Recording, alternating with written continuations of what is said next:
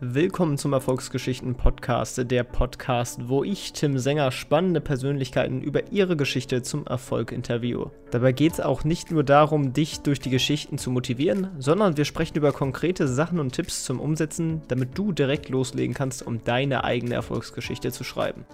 Heute spreche ich mit Boris Thomas, dem Geschäftsführer von Latoflex. Das Unternehmen hatte bereits sein Großvater gegründet und ich spreche mit ihm über die Internationalisierung des Geschäfts, was für Hürden er denn auf dem Weg dazu hatte und was für Hürden es auch für ein mittelständisches Unternehmen gibt auf dem Land in Deutschland und natürlich, wie man diese Probleme lösen kann. Viel Spaß!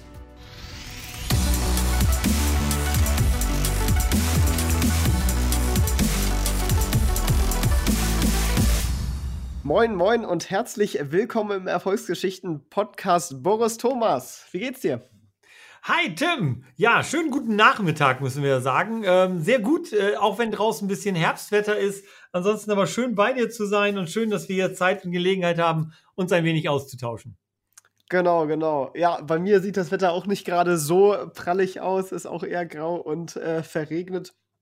Aber bringen wir doch etwas Sonnenschein jetzt rein mit unserem Gespräch. Ja. Äh, wir starten am besten mal mit einer kleinen Vorstellungsrunde. Du bist eigentlich als äh, Geschäftsführer mit Lattoflex unterwegs, äh, aber vielleicht magst du ja auch noch ein bisschen privat von dir erzählen, wer du so bist und was du so machst. Ja, also äh, man fängt ja meistens immer bei so Vorstellungsdingen mit dem Beruflichen an, dann folge ich mal so dieser Idee. Ähm, du hast es eben schon gesagt, ich bin Geschäftsführer von Lattoflex, auch Inhaber zusammen mit meiner Familie von Lattoflex. Wir haben ist ein altes Familienunternehmen in Bremerförde im Zentrum des Elbe-Weser-Dreiecks. Ähm, wir haben 1957 mein Vater und mein Großvater äh, haben mal den ersten Lattenrost der Welt gebaut. Das ist so der Ursprung unserer Legende. Wir kümmern uns um schmerzfreies Schlafen rund um den Globus. Und da bin ich jetzt seit, oh, ich mache es gar nicht ausrechnen, ich glaube seit 30 Jahren, vielleicht sogar schon ein paar Jahre mehr, ein Stück über 30 Jahren verantwortlich für den ganzen Bereich Marketing und Verkauf. Ich habe inzwischen zwei Bücher geschrieben. Eins ist ja gerade neu erschienen äh, zum Thema Klarheit.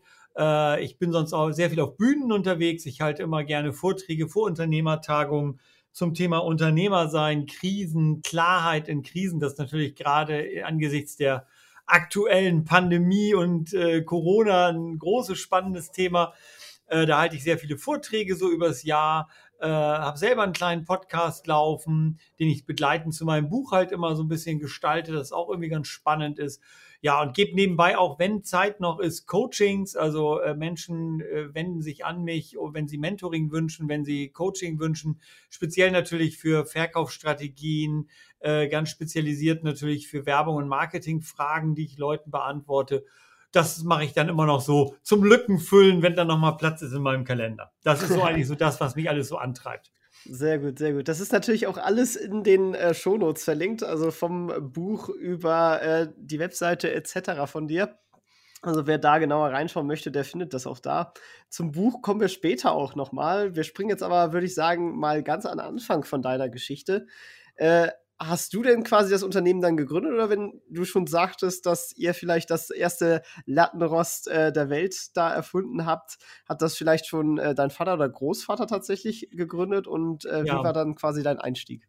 Also, das Unternehmen ist 1935, also vor, weit vor meiner Geburt auch, von meinem Großvater gegründet worden als Tischlermeister. Mein Vater und mein Großvater sind beides Tischlermeister. Ich habe es leider nur zum Gesellen gebracht. Also zum Meister hat es irgendwie nie gelangt, aber ich bin zumindest noch Tischlergeselle. Äh, ist eigentlich gegründet worden von Haus aus als reine Möbeltischlerei. Mein Großvater und mein Vater sind beides Möbelschreiner, Möbeltischler. Ähm, ich habe dann äh, sehr viel auch Ingenieur-Dinge äh, studiert, bin Wirtschaftsingenieur, war in Karlsruhe an der Uni ja, und bin dann eigentlich in das Unternehmen gekommen. Wir haben das Unternehmen irgendwann mal auch etwas aufteilen müssen, weil es einfach zu komplex und zu groß war. Das war so in den 90er Jahren. Äh, wir haben ein Schwesterunternehmen, Thomas Hilfen, was vor allen Dingen von meinem Bruder geführt und geleitet wird seit vielen Jahrzehnten. Dort setzen wir eigentlich unsere Schlaftechnologie, um es mal so zu nennen, im Bereich von Hospitälern, äh, Altenheimen, Pflegeheimen um. Das heißt, da geht es um, ich nenne das immer so ein bisschen das professionelle Schlafen und Liegen, also Leute, die wirklich aufgrund von Erkrankungen beispielsweise ihr Bett nicht mehr verlassen können. Und äh, ich habe dann in den 90er Jahren sozusagen diesen neu ausgegliederten Bereich Latoflex übernommen Und äh, den führe ich bis heute, wobei ich inzwischen auch äh, noch verantwortlich bin als Geschäftsführer für unseren Maschinenbau. Wir haben inzwischen seit, weiß ich, 15 Jahren wahrscheinlich einen kleinen Maschinenbau, der sich immer stärker entwickelt und auch sehr erfolgreich arbeitet. Auch da bin ich für die Fertigung und für diesen Maschinenbau verantwortlich, äh, weil es eben so ein bisschen mein technisches Wissen ist, was da gefragt ist. Ne? Spannend. Äh, vielleicht magst du auch noch mal ein bisschen erklären, was genau das für Produkte sind. Also Matratzen ist natürlich ein Begriff sozusagen, aber jetzt auch Maschinenbau und Latoflex an sich. Was ist das Besondere vielleicht an dem Produkt? Einfach mal, dass man so eine Vorstellung dafür hat. Ja, fange ich vielleicht mal beim gerne, also fange ich beim Maschinenbau an. Wir sind eigentlich mehr über den Bettenbereich zu Maschinenbauern geworden. Wir unsere unsere Produkte haben einen großen Fokus bei Latoflex und das hat immer eine Frage: Wie bringe ich Menschen schmerzfrei durch die Nacht? Das ist so seit 1957 die Uridee. Das sollte immer ein, so nannte sich das damals, ein Bett gegen Rückenschmerzen sein. Darf man natürlich werblich so nicht sagen, aber das war so unsere große Zielstellung und ist es bis heute. Also das, was Latoflex macht, hat was mit Ergonomie zu tun. Und wir haben dann mal irgendwann festgestellt, dass wir mit Holz als Werkstoff, obwohl wir selber Holzwürmer sind, sozusagen, selber Tischler sind, kamen wir mit Holz nicht weiter. Das ist so wie mit dem Holzschier im Winter. Irgendwann war der Holzschier auch mal nicht mehr sozusagen State of the Art. Äh, da musste man auch sich was Neues einfallen lassen und ist dann halt auf Faserwerkstoffe gekommen. Und so war es bei uns auch. Wir haben inzwischen, Latoflex besteht zu vollständig inzwischen fast nur noch aus Kohle- und Glasfaserwerkstoffen weil wir mit diesen modernen Werkstoffen viel langlebige Produkte machen können, die viel länger halten, wo die Federkraft exakt zu definieren ist, wo wir viel bessere Federungen erreichen können, um die Wirbelsäule in der Nacht wirklich schmerzfrei lagern zu können. Und daraus hat sich irgendwann die Notwendigkeit ergeben, dass wir selber Glasfasermaschinen, sogenannte Pultrusionsmaschinen äh, entwickelt haben, äh, in denen wir diese Federstäbe, nenne ich sie mal, äh, als Ersatz für die Holzleiste dann selber produziert haben.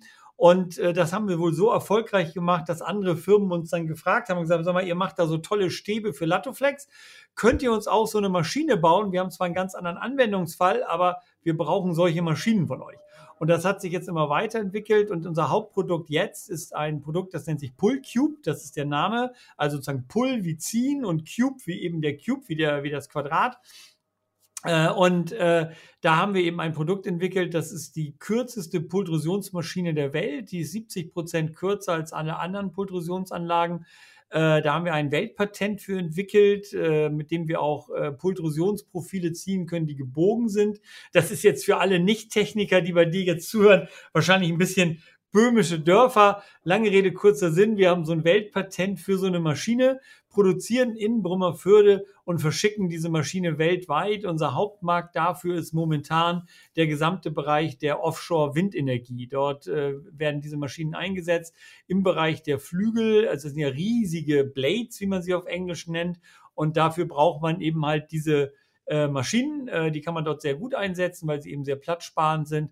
Und da haben wir so ein Weltpatent drauf, sind wir auch ein bisschen stolz drauf. Und deswegen ist Pullcube und Latoflex, das sind so unsere zwei großen Standbeine in, in meinem Bereich. Das ist echt cool. Also, das ist wirklich Mittelstand pur und äh, deutsche ja. Industriemeisterschaft. Also, das finde ich richtig klasse. Äh, dann profitiert ihr ja im Endeffekt auch von, vom Gang hin zu erneuerbaren Energien mit der Windkraft. Ohne Frage. Also, das ist etwas, vielleicht um das nochmal zu ergänzen, auch ganz deutlich für deine Zuhörer, weil es ist ja nun ein Erfolgspodcast, den du hast. Ähm, also, was, was uns wirklich in die Karten spielt, um es mal so zu sagen, ist wirklich der Ausbau von erneuerbaren Energien äh, und hier speziell eben äh, Offshore-Windenergie. Also man muss ja sich vorstellen, die sind, also eigentlich, wenn wir unser Energieproblem lösen wollen, brauchen wir Offshore-Windenergieanlagen. Die sind sehr, sehr groß, sehr effektiv.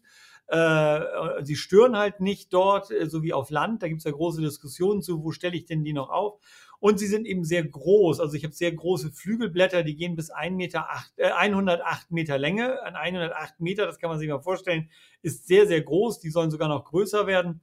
Und äh, dort äh, ein so ein, ein, ein Flügel wiegt, um mal so eine Idee zu geben, ein einzelner dieser Flügel von diesen Offshore-Windenergieanlagen, die im Moment weltweit in den USA, in Brasilien, in China, überall aufgebaut werden, so ein Ding wiegt 50 Tonnen. Und davon sind fast 40 Prozent äh, Glasfaser oder überhaupt Faseranteil, ist auch Carbonfaser drin. und ähm, um die halt verwindungssteif hinzubekommen, weil man kann sich vorstellen, bei 108 Meter Länge, das ist ein ganz schön langes Ding, äh, das darf sich aber auch nicht verwinden, wenn da jetzt mal Sturm ist äh, auf hoher See. So, und, und da passt unsere Idee, unsere Innovation ganz toll rein und äh, von daher ist das für uns eigentlich ein Glücksgriff, äh, dass sich das so entwickelt hat. Ich sag mal ganz ehrlich, äh, ist ja hier auch ein Erfolgspodcast bei dir es ist keine geplante Entwicklung. Also wenn wir haben nie hin, uns hingesetzt und gesagt, oh, wir finden jetzt mal so eine kurze Glasfaseranlage für den Offshore-Windenergiemarkt. Das hat sich eigentlich so ergeben aus der Historie heraus. Das heißt, wir haben diese Technologie erfunden, weil wir sie in ganz anderen Bereichen eigentlich einsetzen wollten, um dann herauszufinden, Mensch, der weltweit größte Markt für Glasfasern ist halt dieser Offshore-Windenergiemarkt und da steigen wir jetzt voll ein. Das ist wirklich extrem cool. Also, das hätte ich auch gar nicht gedacht. Darauf bin ich jetzt in meiner Vorbereitung auch gar nicht gestoßen. also wirklich äh, Chapeau. Äh, vielleicht springen wir dann auch gleich mal, äh, wo du jetzt so das mit der Entwicklung schon angesprochen hast und dass es gar nicht so geplant war. Du hast jetzt mit Latoflex dann natürlich auch ein Unternehmen quasi übernommen, was ja schon existent war in dem Sinne und ähm, muss es in dem Sinne ja natürlich auch nicht von, von Grund auf anders aufbauen. Natürlich hast du aber dann bestimmt auch deine eigene, äh, ja, deine eigenen Ideen eingebracht und vielleicht magst du mal so ein bisschen skizzieren, wie du quasi das Unternehmen entwickelt und groß gemacht hast. Hm.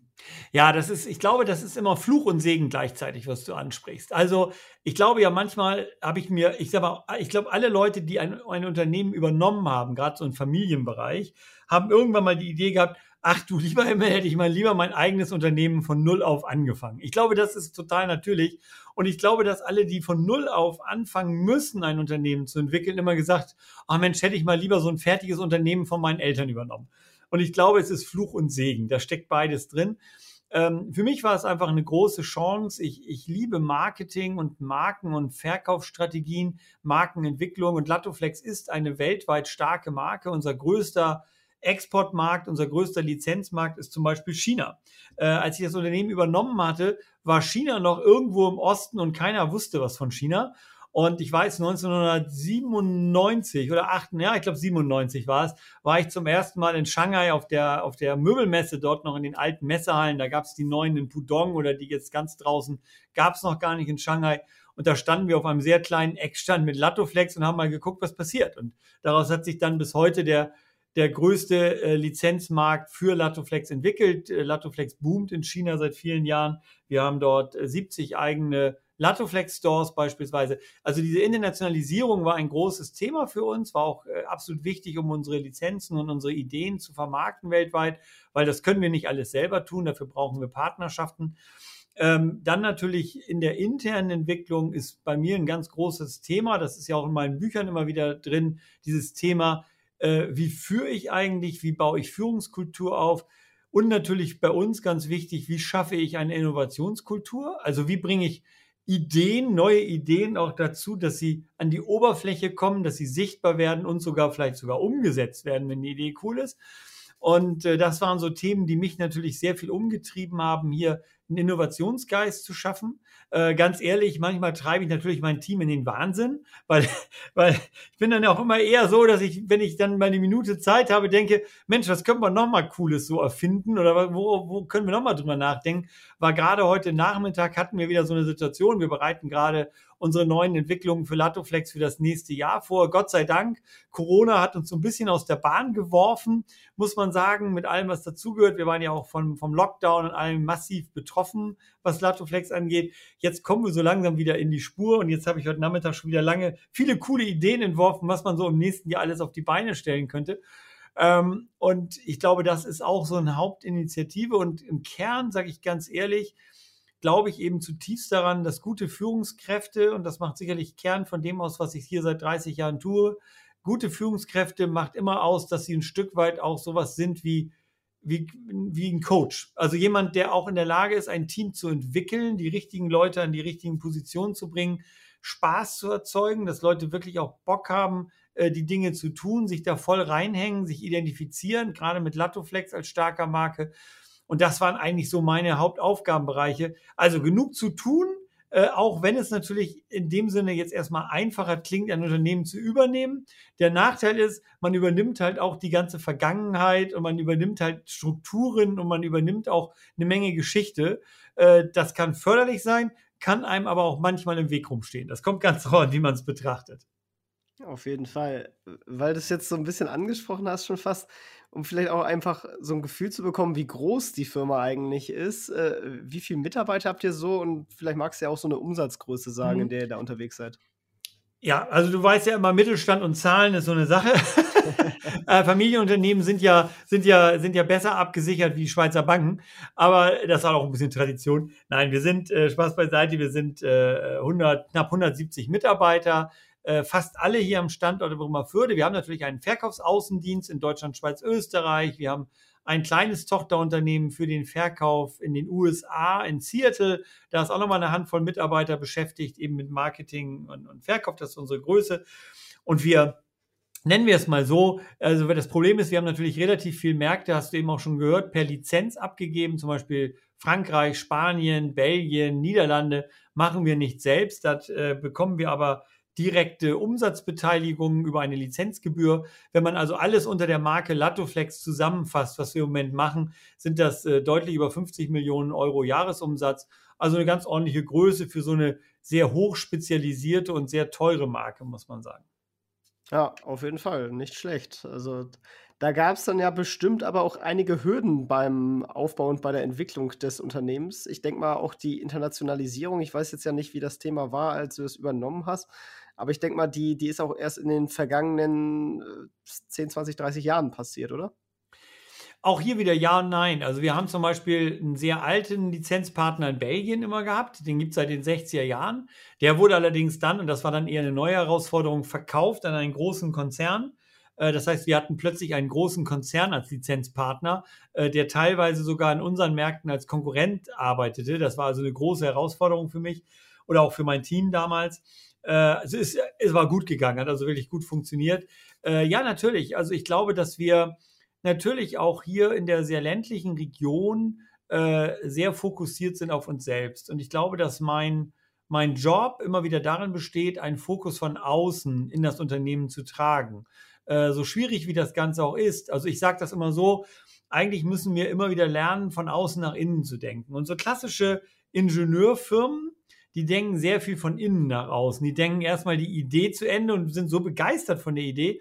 Und man merkt das zum Beispiel immer sehr schön, finde ich, wenn man manchmal so Höhle der Löwen sieht, zum Beispiel, so bei Vox, ähm, was ich immer sehr gerne gucke. Da merkt man immer sofort, wer hat von außen nach innen geguckt und wer hat von innen nach außen, oder von außen nach innen geguckt. Also weil einfach der, der, der, der, der Fokus ist sehr, sehr entscheidend. Und ähm, ja, es stimmt, wenn ich ein guter Ingenieur bin, dann, dann liebe ich meine Erfindungen, dann liebe ich meine Technik und berausche mich an meinem eigenen Produkt. Das ist auch toll, kann aber auch manchmal echt in die Irre führen, gerade wenn wir, und da bekomme ich jetzt auf deine Frage, über ausländische Märkte nachdenke. Das war für uns nicht einfach, weil wir haben immer zum Beispiel sehr deutsch gedacht. Also Betten war für uns immer deutsche Betten, also Maße zum Beispiel, Bettenmaße. Ne? Und ähm, um dir mal ein Beispiel zu nennen, ähm, IKEA war das letzte große Unternehmen, das mal versucht hat, europaweit einheitliche Betten zu verkaufen, Bettenmaße, Bettwäsche zu verkaufen in einheitlichen Maßen. Und auch die sind daran gescheitert, weil das Bettengeschäft ist ein sehr, sehr lokales Geschäft. Äh, maximal in einem Land, teilweise sogar in Nord und Süd geteilt, werden unterschiedliche Maße, unterschiedliche Arten von Betten verkauft. Und was wir immer wieder neu lernen dürfen in unserer Entwicklung, in unserem Marketing ist, dass zum Beispiel Leute in China eine völlig andere Idee von Bett und Schlafen haben als wir. Das sieht zwar irgendwie ähnlich aus, ist aber im Detail sehr unterschiedlich. Und wir mussten immer wieder lernen, unsere Ideen dann auch zu adaptieren in deren Märkte. Also um dir mal ein konkretes Beispiel zu geben, in Deutschland ist nach wie vor der größte Teil unseres Marktes der, der klassische Einlegelattenrost. Also unsere Kunden sind über 50 Jahre alt, da fängt es ja mit den Rückenschmerzen an, und die packen dann einen Lattenrost in ihr vorhandenes Bett.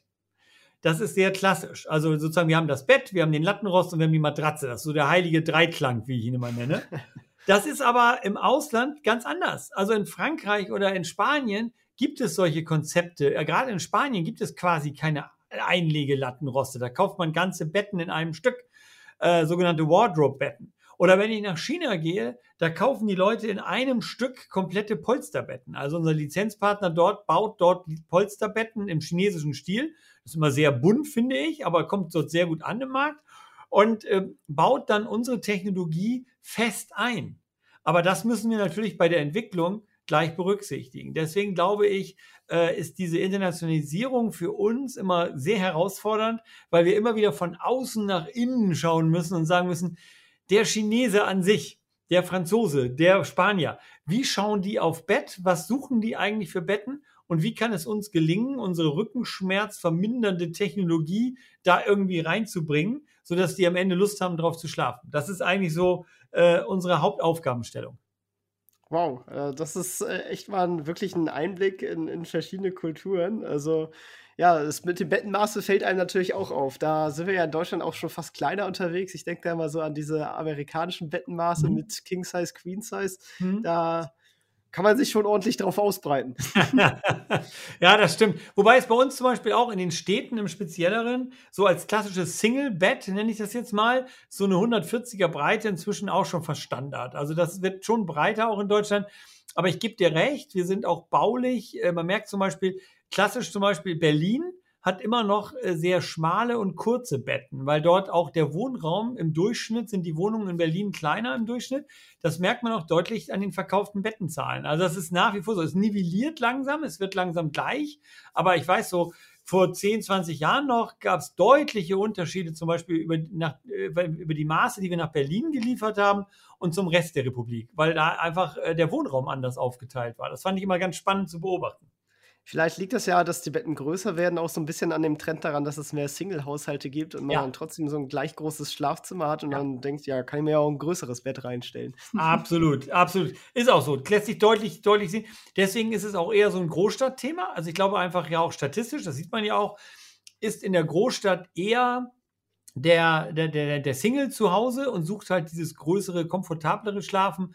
Und unsere Aufgabe ist natürlich immer, egal wer da oben drauf liegt und egal wie breit oder lang so ein Bett ist, es muss eben den ergonomischen Prinzipien von Latoflex genügen, die Wirbelsäule so zu lagern. Und das ist ja, wir haben ja jetzt dreimal hintereinander riesen Schlafstudien gemacht, äh, wo wir eben festgestellt haben, dass 93,8 Prozent aller Menschen nach vier Wochen auf Latoflex weniger oder keine Rückenschmerzen haben. Das ist ja so unser großes, unser großes Ziel immer gewesen, so da möglichst noch auf 100 Prozent irgendwann mal zu kommen und äh, das eben zu integrieren, auch eben in eine 140er Breite. Das ist manchmal nicht ganz so leicht. Ingenieurmäßig müssen wir da schon ein bisschen Gehirnschmalz reinstecken, um auch das immer wieder sozusagen auf die Reihe zu bekommen. Ja, schon immer interessant, wie viel doch hinter teilweise so alltagsmäßigen Sachen steckt und äh, mhm. was dann da doch auch für Know-how reinfließen muss. Ja, also ich muss immer so ein bisschen schmunzeln. Ich fühle mich manchmal so ein bisschen auch mit Lattoflex wie so ein Hidden Champion. Weißt du, das ist so diese Idee, das ist ja so eine klassische deutsche Mittelstandsnummer. Da gibt es so Firmen, die kennt kein Mensch, da kümmert sich auch keiner drum sind aber Weltmarktführer in so einem ganz speziellen Segment. Und das gilt bei Lattoflex im Besonderen wir sind halt einfach die Schlaffreaks, muss man einfach sagen. Wir sind da ein bisschen durchgeknallt und denken wahrscheinlich über Schlafen und, und Menschen und liegende Körper in der Nacht mehr nach als jeder andere hier auf diesem Planeten. Ja, muss halt auch wer machen, ne? Also, ja. kommt ja nicht von irgendwo her. Aber da würde mich dann tatsächlich auch mal interessieren, weil da braucht man ja auch Know-how und ihr seid ja jetzt auch nicht wenige. Ihr seid zwar in der Nähe, also, na gut, was heißt in der Nähe? Ihr seid so zwischen Bremen und Hamburg etwa mhm. verortet, ne? Örtlich gesehen. Mhm, genau. Wie ist es das? Ist das dann für ein Thema für euch, Mitarbeitergewinnung, weil immer mehr in Städte ziehen und so weiter an, an Talenten? Wie, wie wickelt ihr das quasi ab? Ganz schwierig. Also sage ich ganz ehrlich, das ist eines unserer Hauptdiskussionsthemen im Moment intern. Gerade jetzt in der Corona- und sag ich jetzt mal nach Corona-Zeit, ganz vorsichtig formuliert. Es ist, es ist echt nicht ganz einfach hier. Wir haben diese Lage hast du eben beschrieben. Wir haben zwei große Metropolen. Wir haben Bremen, aber vor allen Dingen Hamburg ist natürlich so als Magnet für jüngere Leute, für Fachkräfte sehr, sehr stark. Wir haben gute Firmen in Hamburg sitzen, Konzerne, ähm, die natürlich ganz spannende Herausforderungen auch für Menschen bieten. Äh, wir haben die Airbus direkt um die Ecke. Also die Airbus ist von hier eine halbe Stunde mit dem Auto weg, 40 Minuten maximal. Ähm, auch da, die suchen natürlich genauso die Airbus, gute Ingenieure, gute Entwickler. Ähm, und das ist manchmal nicht leicht, gerade bei der Neubesetzung von Stellen. Ich habe jetzt gerade wieder zwei, drei Stellen offen äh, die wir versuchen seit einem halben Jahr zu besetzen. Es ist echt gern schwierig. Äh, zum Beispiel so ein Job für einen Vertriebsingenieur oder so, wo ich jemanden brauche, der auch so ein bisschen technisches Know-how mitbringt ist nicht ganz leicht bei uns vor Ort. Unser Ort Bremerförde selbst hat 15.000 Einwohner, ist also recht überschaubar. Selbst wenn im ganzen Einzugsgebiet sind es keine 17.000 Einwohner.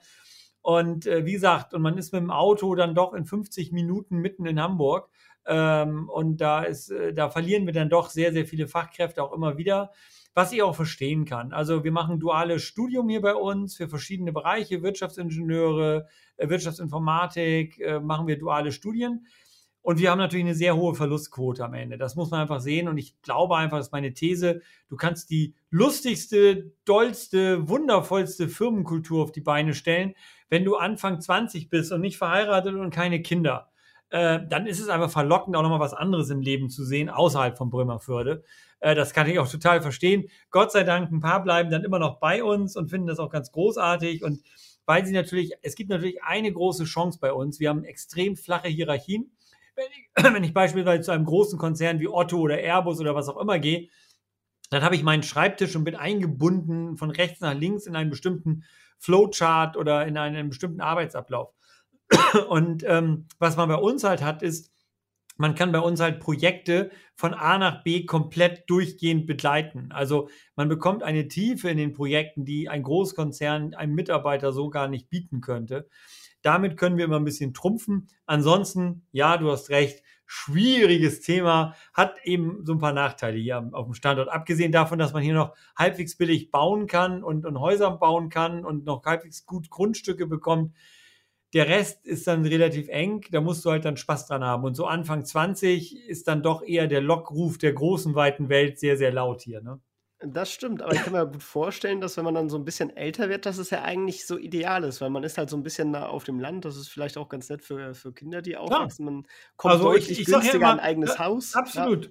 Bin ich bei dir. Wir haben auch ganz viele Leute, die dann irgendwann zurückkommen. Also das, ich sage ja immer so, Kinderaufzucht in Bremerförde ist super.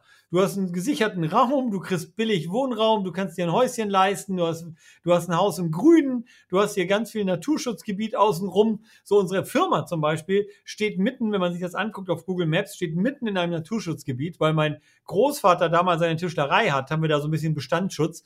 Aber um uns herum ist ein Naturschutzgebiet. Wir sind mitten im Grünen. Leute glauben das immer gar nicht, dass da noch eine Firma kommt, wenn sie uns besuchen fahren.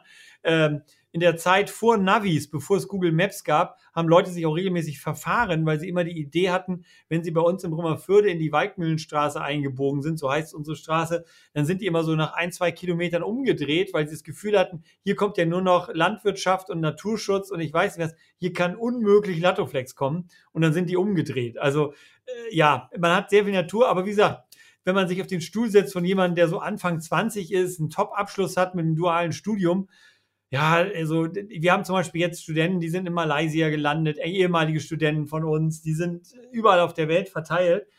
Da hoffe ich dann mal, vielleicht kommen die irgendwann nochmal zurück, vielleicht gibt es so ein Flashback, aber der erste, die erste Tendenz ist natürlich schon so ein bisschen auch, ey, ich will mal was sehen von der Welt hier oder so, was ja auch völlig in Ordnung ist, das ist so. Ne? Hm. Ja, aber dann scheint er ja auch ordentlich da zumindest in Ausbildung zu investieren und äh, ich meine, ja. vielleicht zahlt sich das dann eben, wie du angesprochen hast, ja auch wieder aus, also bin ich mal gespannt.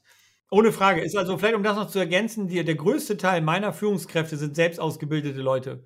Also ob es Industriekaufleute waren, also eher so die klassische kaufmännische Lehre oder ob Studenten waren. Äh, mein Produktmanager bei Latoflex zum Beispiel, Ansgar, der hat bei uns die, das duale Studium gemacht. Also wir haben, wir haben schon äh, ganz, ganz viele Leute und haben auch immer davon profitiert, dass wir so viel ausgebildet haben. Und äh, natürlich kommt man manchmal ins Grübeln, wenn die Verlustquote wieder so hoch ist in irgendeinem Jahrgang. Aber damit muss man einfach leben, damit muss man souverän umgehen, das ist so. Ne? Ja, jetzt haben wir viel über Hürden gesprochen. Jetzt würde ich sogar noch mal konkreter quasi darauf eingehen. Was würdest du vielleicht denn als äh, gemachte Fehler bezeichnen, wo du im Nachhinein denkst, ah, da habe ich aber ordentlich was draus gelernt und beim nächsten Mal anders gemacht? Also ich glaube, dass ich eigentlich vielleicht sogar mehr Fehler gemacht habe als richtig gemacht. Das klingt ein bisschen bescheuert, aber ich glaube schon. Ähm, und, und ich glaube, das gehört einfach dazu. Also ich glaube, dass Fehler in der Definition für mich eher ein Zeichen dafür sind, dass wir uns richtig bewegt haben und manchmal halt auch in die falsche Richtung. Und ich glaube, wenn ich das mal zusammenfasse, da wo wir uns verrannt haben, also ich sag mal, wir haben Produkte entwickelt, die sind gefloppt. Wir haben Geld versenkt in bestimmte Dinge, die nie auf den Markt gekommen sind. Wir haben, wir haben manchmal Dinge, äh, wo wir so begeistert von waren, konnten wir nicht umsetzen. Wir haben mal irgendwann ein Bett gemacht, das war so auf, auf Pendeln gelagert, das konnte schwingen. Da haben wir riesen Schlafforschungsergebnisse gehabt, dass das große Vorteile beim Einschlafen und Durchschlafen und Tiefschlafphasen gab, ist mächtig gefloppt. So, da haben wir richtig Geld versenkt. Und wenn ich das aber alles mal zusammennehme, was wir da so an Flops hingelegt haben und an Fehlern, kann ich nur sagen, ich glaube, es war immer dann, wenn wir uns selbst zu wichtig oder ich mich selbst zu wichtig genommen habe, wenn ich selber berauscht war von einer Idee und zu wenig mal reflektiert habe, wie sieht die Welt da aus, passt das Ganze, also Dinge nicht wirklich zu Ende gedacht habe und dann so mit brennender Ungeduld in den Markt geprescht bin. Also gerade diese Ungeduld ist immer etwas, ich glaube, das ist immer ein Zeichen von Innovationsfreude, dass man sich freut auf etwas Neues und sagt, das muss jetzt in die Welt. Und manchmal waren wir einfach zu schnell. Da waren wir uns, da, da standen wir uns selber im Weg rum oder sind über unsere eigenen Füße gestolpert. Und ich glaube, manchmal braucht es auch eine Bremse. Also ich bin deswegen auch immer ganz froh, wenn man eben auch langsamere Mitarbeiter an Bord hat. Ich meine jetzt gar nicht langsam vom Arbeiten her, sondern die eher sagen, du lass uns noch mal eine Nacht drüber schlafen. Ist das wirklich richtig, was wir jetzt hier gerade tun? Ist das wirklich die richtige Richtung? Ist das, ist das etwas, was wirklich passt? Haben wir auch alles wirklich berücksichtigt? Das nervt mich dann manchmal, gebe ich zu. Ich bin dann eher der Ungeduldige, sagt, ach komm, ne, es muss jetzt raus hier, los jetzt. Ähm, und äh, äh, da ist es, ich, ich versuche Teams inzwischen bewusst so zu lenken und auch bewusst hinzuhören. Das versuche ich mir jetzt anzugewöhnen, wenn Menschen so ein bisschen Stopp schreien und in mir die Ungeduld brodelt und ich das eigentlich gar nicht hören will jetzt, diesen ganzen Unfug, äh, weil es viel zu langsam ist und viel zu lange dauert, da dann trotzdem hinzuhören, weil ich einfach gelernt habe, äh, in der Vergangenheit, es wäre manchmal besser gewesen, auch auf solche Stimmen zu hören. Das ist, glaube ich, so, ja, also es ist manchmal schwer, aber äh, mich da selber auch ein Stück zu bremsen, mir mehr Geduld zu geben, zuzuhören, wenn Leute auch mal ein Ja-Aber parat haben, äh, weil die Mehrheit dieser Fehler sind dann passiert, wenn ich zu schnell nach vorne geprescht bin. Das ist sicher. Okay, ja, spannend. Also das äh, zeugt ja auch von eigener Klarheit, um mal die Über Überleitung zu schwingen zu deinem Buch. Denn das heißt, teile die Wolken und finde den Weg. Fünf Schritte zum Erfolg durch Klarheit. Ähm, was ist denn mit Klarheit überhaupt bei dir gemeint? Ja, ich habe im gleichen, gut, dass du es überhaupt ansprichst. Also ich habe ja, das, ist mein zweites Buch, ja auch wieder im Campus Verlag entschieden, Teile die Wolken und finde den Weg. Also vielleicht nur ganz kurz zu dem Titel und das beantwortet ein bisschen deine Frage. Das ist eine Kalligrafie von einem, von einem alten Karatemeister des modernen Karates. Der hat das Ding mal vor über 100 Jahren gepinselt als Kalligrafie und das heißt eben Teile die Wolken, finde den Weg, so als die Essenz der asiatischen Kampfkünste. Und für mich ist das eigentlich das, was Klarheit ausmacht. Klarheit definiert sich dadurch, dass du genau weißt, wo du stehst und wo du nicht stehst. Äh, Klarheit definiert sich daraus, dass du genau weißt, wohin du willst und wohin du nicht willst. Und gerade dieses Nicht, das fällt uns manchmal unendlich schwer, weil wir wissen schon so, was wir eigentlich wollen, bedeutet aber, wir müssen auf alles andere verzichten und da tut es dann weh. Also Klarheit bedeutet eben auch klare Neins zu sagen. Also die Stärke einer Marke wächst an ihrem Nein. Was macht Lattoflex nicht, ist eine Definition von Klarheit. Und ähm, was sind zum Beispiel meine inneren Werte? Was sind die Dinge, die eine Marke ausmachen, die mich als Person ausmachen? Und was macht mich eben nicht aus? So, was kann ich nicht? So, und ähm, was kann Latoflex nicht? Und wen beliefern wir nicht? So, wer ist nicht unser Kunde? So, wenn jetzt jemand sagt, ich bin 20 Jahre alt, von deinen Zuhörern zum Beispiel jetzt hier, ich bin 20 Jahre alt, hab, ich schlafe auf Isomatten gut, kann ich nur sagen, du bist nicht unser Kunde. So, das ist nun mal so. Du kannst dir gerne Latoflex kaufen, wenn du magst, aber eigentlich bist du nicht in unserem Fokus und unser Produkt ist eher für jemanden, der eben selbst in seinem normalen Bett nicht mehr vernünftig schlafen kann. Das ist Klarheit. Und ähm, deswegen hat es mich in den Fingern gejuckt, mal all diese ganzen, weil ich bin ein fanatischer Klarheitsmensch. Also ich liebe, ich hasse Unklarheiten. Das macht mich wahnsinnig, weil ich immer eine Idee habe, lasst uns die Idee mal weiter durchdenken, um wirklich an ihren Kern zu kommen, um die Wolken zu teilen und den Weg zu sehen. Und ähm, da habe ich dann mich hingesetzt in der Corona-Zeit. Das war natürlich jetzt eine Zeit von großer Verwirrung im ersten Lockdown. Das war also eben 2020 im März hatten wir den ersten Lockdown. Mein Kalender war von einem der vollsten Kalender überhaupt, den ich jemals hatte im März mit Reisen nach China, nach Paris und sonst wo, war der leer gefegt. Ich saß auf meinem Sofa völlige Verwirrung, weil alle guckten mich an und sagten, äh, wie lange geht denn jetzt dieser Lockdown? Wie geht denn das jetzt weiter hier bei uns in der Fertigung? In zwei Wochen gehen uns die Aufträge aus.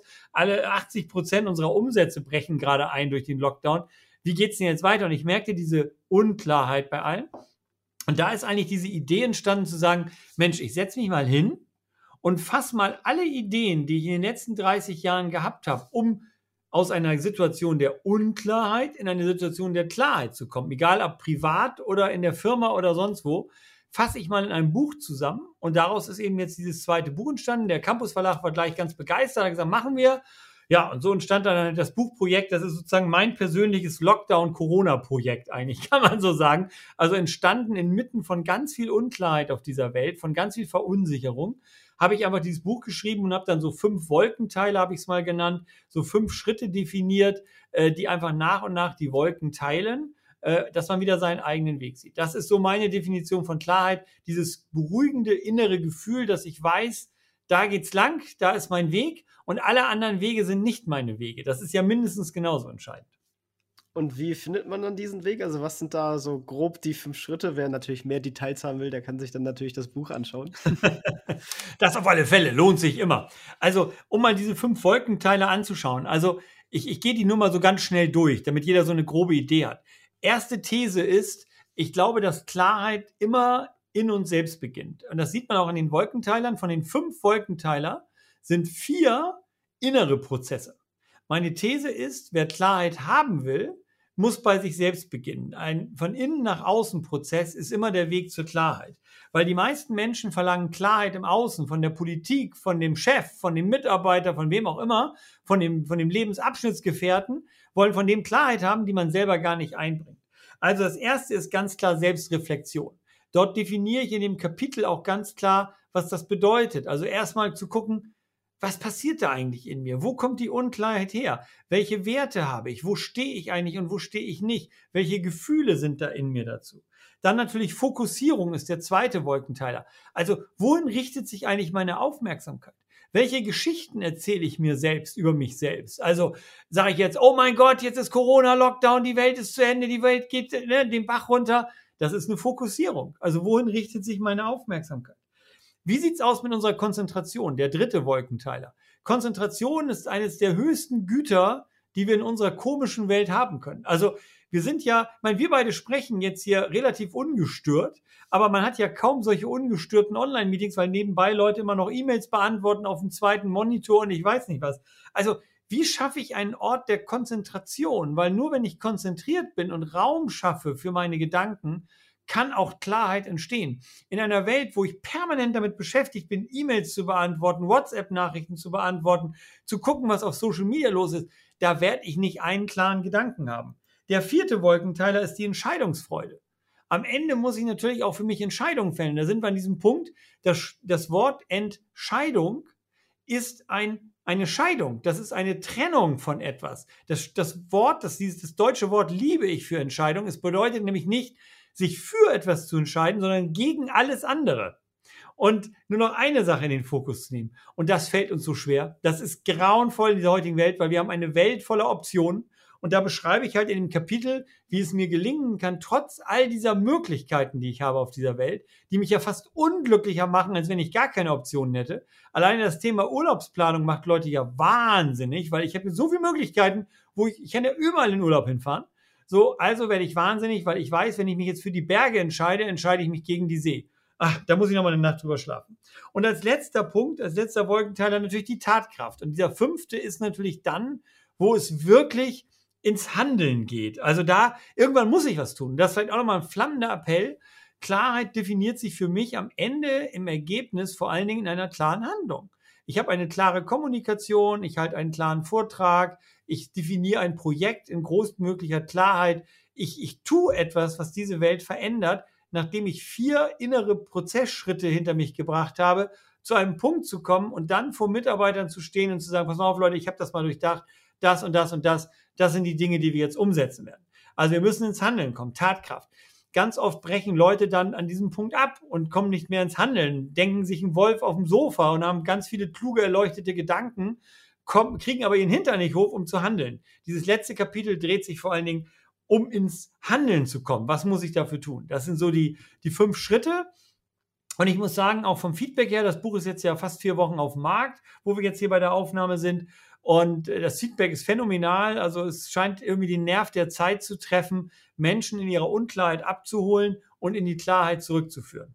Ja, wow. Also äh, wirklich ein spannendes Thema, gerade weil das kriegt man ja auch immer wieder mit, gerade bei jungen Menschen, dass denen so oft ein bisschen die, in dem Sinne Klarheit fehlt, wohin sie denn eigentlich ja. wollen und dann auch nicht so richtig starten. Also ich bin ja auch viel in der Finanzbranche unterwegs mhm. und auch da ist es ja so eine Sache, da informieren sich Leute dann auch teilweise klar schon darüber, was sie halt finanztechnisch machen wollen, dass sie vielleicht auch mal ein bisschen Altersvorsorge da betreiben möchten, aber kommen dann auch nie ins Handeln. Deswegen auch gerade ja. der letzte Schritt enorm wichtig. Ja, also vielleicht nochmal zur Ergänzung. Ich nenne das immer so, das ist das Problem, ich nenne das immer das griechische Speisekartensyndrom. Ist im Buch auch näher beschrieben.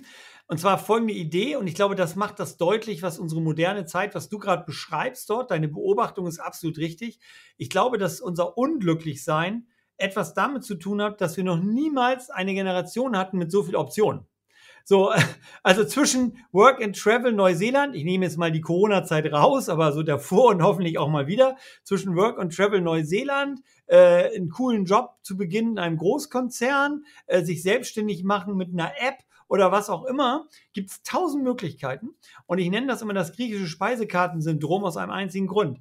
Wenn man uns vorstellt, also jeder kennt die Situation von Workshops, da geht so im Vormittag meist eine Liste rum, da soll man mal ankreuzen, was man zum Mittagessen haben will. Da gibt es immer ein vegetarisch, ein Fisch und ein Fleisch. Das ist immer so. Gibt es immer drei Möglichkeiten.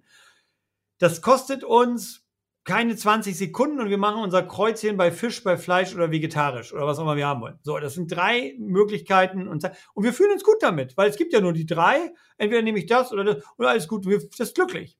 Wenn ich jetzt aber zu einem griechischen Restaurant gehe, die ja sehr bekannt dafür sind, äh, eine unglaubliche Vielzahl von Kombinatorik von Fleischsorten zu besitzen, also von der Athen-Platte bis zur Poseidon-Platte ist da alles dabei, man findet manchmal die Unterschiede gar nicht raus, dann blätter ich von vorne nach hinten und von hinten nach vorne und ich habe einen Entscheidungsprozess, der unendlich in die Länge gedehnt wird, einfach deswegen, weil ich so viele Optionen habe. So, und ich glaube, das macht uns manchmal auch nicht glücklich. Das klingt immer so toll, wenn man sagt, oh, ich hab, mir stehen alle Möglichkeiten offen. Und ich kenne viele Leute, die genau da festhängen. Und deswegen flammender Appell im letzten Kapitel von meinem Buch, kommt in Wallung, macht euer Ding und tut irgendetwas, fangt einfach mal an. Das ist eigentlich ein flammender Appell des fünften äh, Kapitels in meinem Buch. Wirklich äh, top zusammengefasst. Also äh, wüsste ich jetzt gar nicht, was ich mehr hinzufügen könnte. Ähm, vielleicht thematisch nochmal gesehen, äh, gibt es noch ein Thema, was wir bislang nicht besprochen haben, zu dem du auf jeden Fall nochmal was sagen möchtest? Also, ja, es gibt eine, eine Sache, die ich, ich glaube, dass, dass sie thematisch da ganz gut reinpasst, gerade für das Thema Erfolg.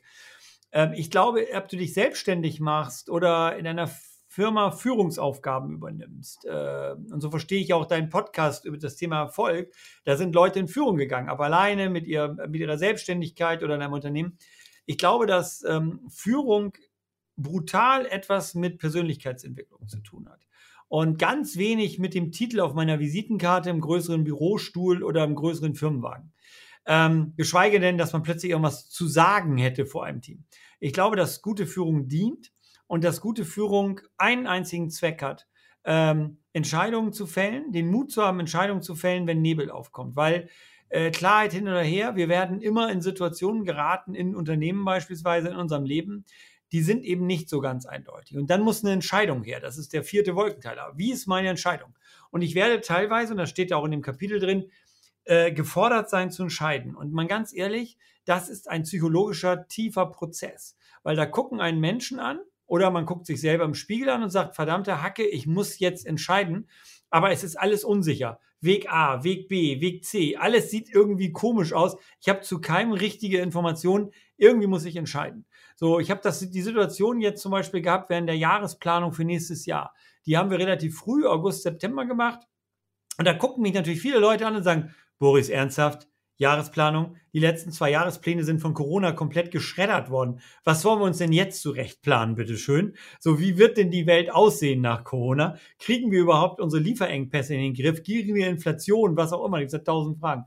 So, und trotzdem musst du handeln und entscheiden. Und ich glaube, dass die, die Beschäftigung mit sich selbst, mit seiner eigenen Psychologie, ein gutes Coaching, einen guten Coach an seiner Seite zu haben, ist das Nonplusultra.